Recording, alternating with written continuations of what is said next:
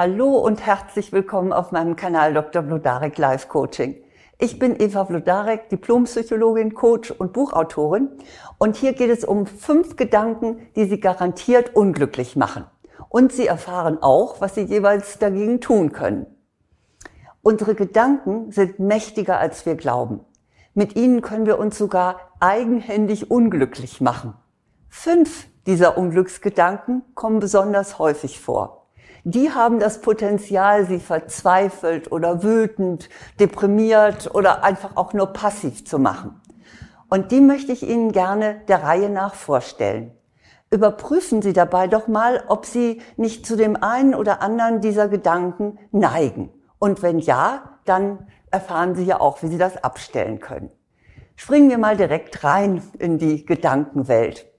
Der erste Gedanke, der Sie unglücklich machen kann, lautet, Warum gerade ich? Eins steht ja fest, es gibt kein Leben ohne Leid. Wir sind als Menschen verletzlich. Uns kann so vieles geschehen. Krankheit, Verlust, Unfälle, Trennung und Tod. Von den Krisen, die von außen kommen und die uns aufgedrückt werden, mal ganz abgesehen. Wenn wir davon etwas selbst verschuldet haben, dann plagt uns vielleicht die Reue oder wir haben ein schlechtes Gewissen. Oder wir zucken die Achseln und sagen, na ja, es geht jetzt allen so schlecht, da bin ich eben nicht die Ausnahme. Aber in jedem Fall wissen wir dann, wo die Ursache liegt. Etwa auch, wer raucht und Lungenkrebs kriegt, der weiß das. Oder wer seinen Partner betrügt und verlassen wird, der muss sich auch nicht fragen, warum gerade ich. Dieser Gedanke, warum gerade ich, taucht auf, wenn wir offenbar nichts dafür können. Wenn Sie eine schlimme Diagnose bekommen. Wenn Sie schuldlos in einen Unfall mit bösen Folgen für Sie verwickelt sind. Wenn Sie ein behindertes Kind bekommen. Wenn ein geliebter Mensch plötzlich verstirbt. Dann taucht diese Frage auf, warum gerade ich?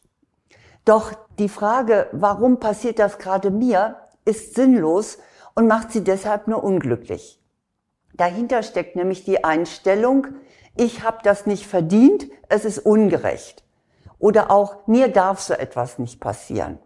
Aber was Sie da erleben, ist keine Frage der Gerechtigkeit, sondern des Schicksals. Das Schicksal aber ist unerforschlich und unergründlich. Richtiger wäre also der Gedanke, warum ich nicht? Machen Sie sich nicht zusätzlich noch unglücklich, indem Sie mit Gott oder dem Schicksal hadern. Was ihnen jetzt hilft, ist etwas, das man radikale Akzeptanz nennt. Nehmen Sie an, was ist und machen Sie dann das Bestmögliche aus dem Status quo.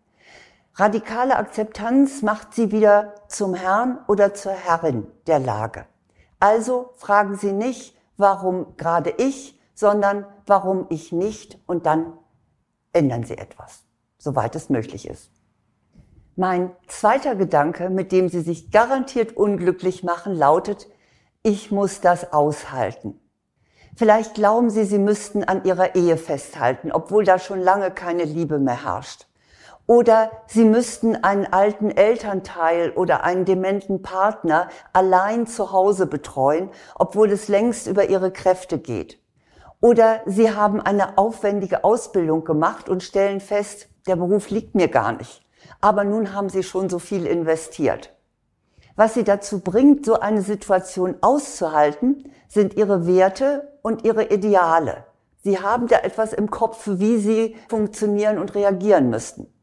Solche Ideale und Werte nehmen wir meist durch die Erziehung auf. Aber sie können auch durch die Religion oder durch die gesellschaftliche Normen entstehen. Schließlich verdichten sie sich zu einem inneren Muss. Etwa, die Ehe ist unauflöslich. Kinder sind für ihre Eltern verantwortlich. Oder auch, wozu man sich mal entschlossen hat, dabei muss man bleiben. Auf diese Weise machen sie sich unglücklich, weil sie gegen ihre eigenen Bedürfnisse handeln. Solange sie diesen Gedanken als ehernes Gesetz betrachten, ändert sich nichts. Hinterfragen Sie diesen Gedanken. Überlegen Sie, wer sagt das eigentlich, dass ich das aushalten muss? Fangen Sie an, sich selbst wichtig zu nehmen. stehen Sie dann das schlechte Gewissen und die Vorwürfe Ihrer Umgebung durch. Wenn Sie sich nicht komplett befreien wollen, dann finden oder können, dann finden Sie zumindest Kompromisse, die Sie entlasten. Der dritte Gedanke, der Sie mit Sicherheit herunterzieht, ist, ich habe keine Wahl. Sie leiden etwa unter einem psychopathischen Chef oder unter Mobbing. Aber sie bleiben, weil sie den Job dringend brauchen. Oder sie würden sich ja sofort von ihrem Partner oder ihrer Partnerin trennen, aber sie haben kein eigenes Geld. Oder sie wissen, dass ihre Freunde ihnen nicht gut tun, aber wenn sie jetzt die Freundschaft kündigen, dann sind sie einsam, weil es niemand anders gibt. Kurz und gut, sie fühlen sich wie in einer Zwangsjacke, sehen aber keinen Ausweg. Die Umstände erscheinen ihnen so zwingend, dass sie glauben, keinen Handlungsspielraum zu haben. Ich will den Ernst der Lage gar nicht herunterspielen. Aber ich behaupte, Sie haben fast immer eine Wahl. Nur hat diese Wahl ihren Preis.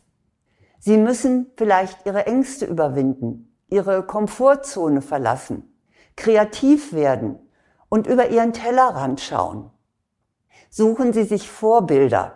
Überlegen Sie mal oder schauen Sie sich um. Wer hat geschafft, was Sie sich nicht trauen? Und wie hat er oder sie das gemacht? Und informieren Sie sich. Suchen Sie sich fachliche Unterstützung. Erkunden Sie sämtliche Optionen und dann entscheiden Sie sich neu. Ich gebe zu, es gibt schicksalhafte Umstände, da haben Sie keine Wahl. Aber zu 99 Prozent, wenn Sie unter etwas leiden, dann haben Sie eine Wahl. Und die sollten Sie dann auch ergreifen und sich nicht an dem falschen Gedanken festhalten. Mein vierter Gedanke, der Sie unglücklich machen kann, ist, wieso der oder die und nicht ich?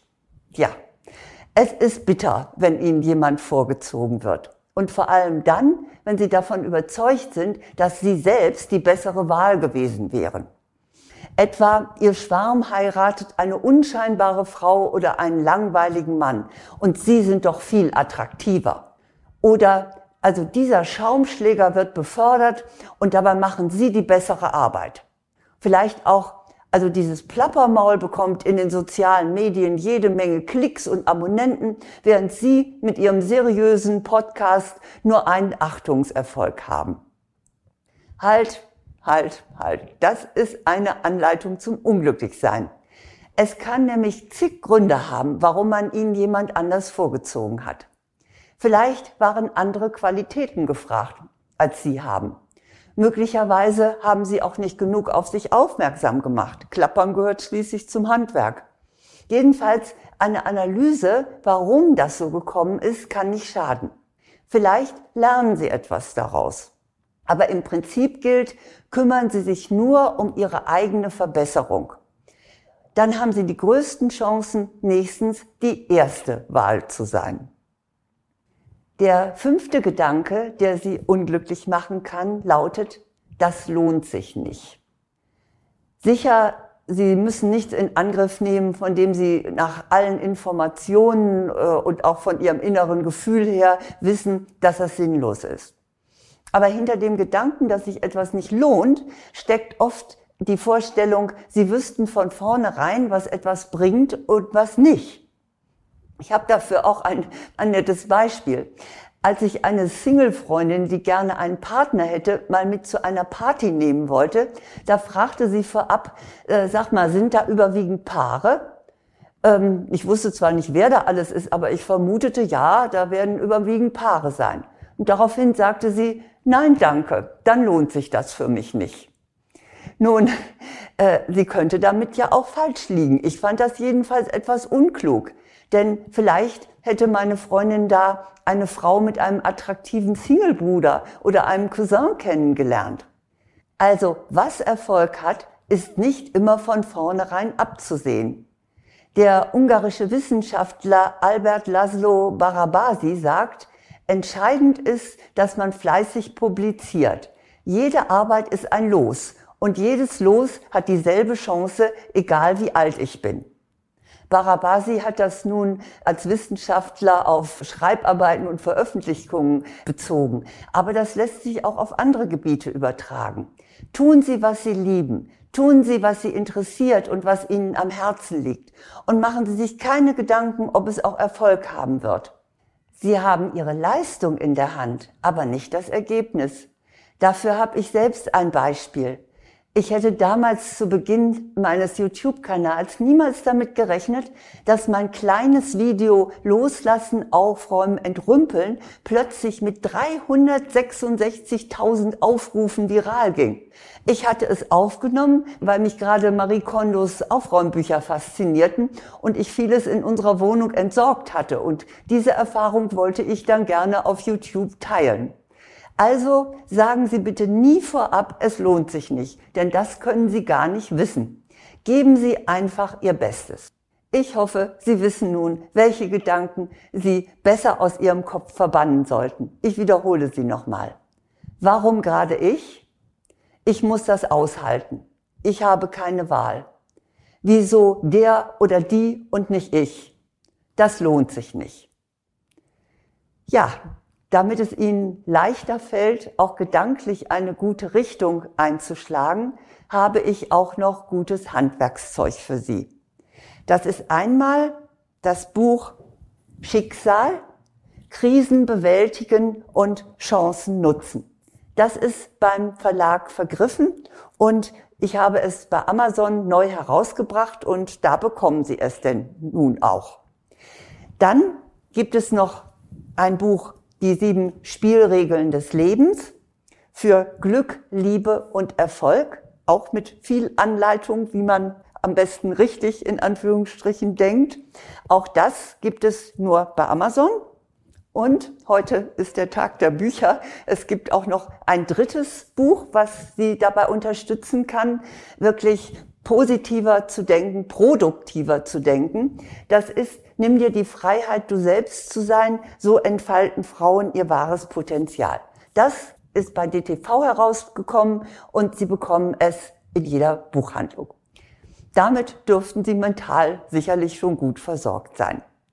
Doch nun wünsche ich Ihnen, dass Sie einen klaren und überwiegend positiv gepolten Geist haben und dass sie vor allen Dingen diese negativen Gedanken ablegen. Die werden immer mal wieder auftauchen, aber dann wissen sie ja Bescheid, dass die ihnen nicht gut tun und dann sagen sie einfach innerlich Stopp und versuchen sie einen positiven Gedanken zu finden. Ich wünsche Ihnen dazu alles Gute.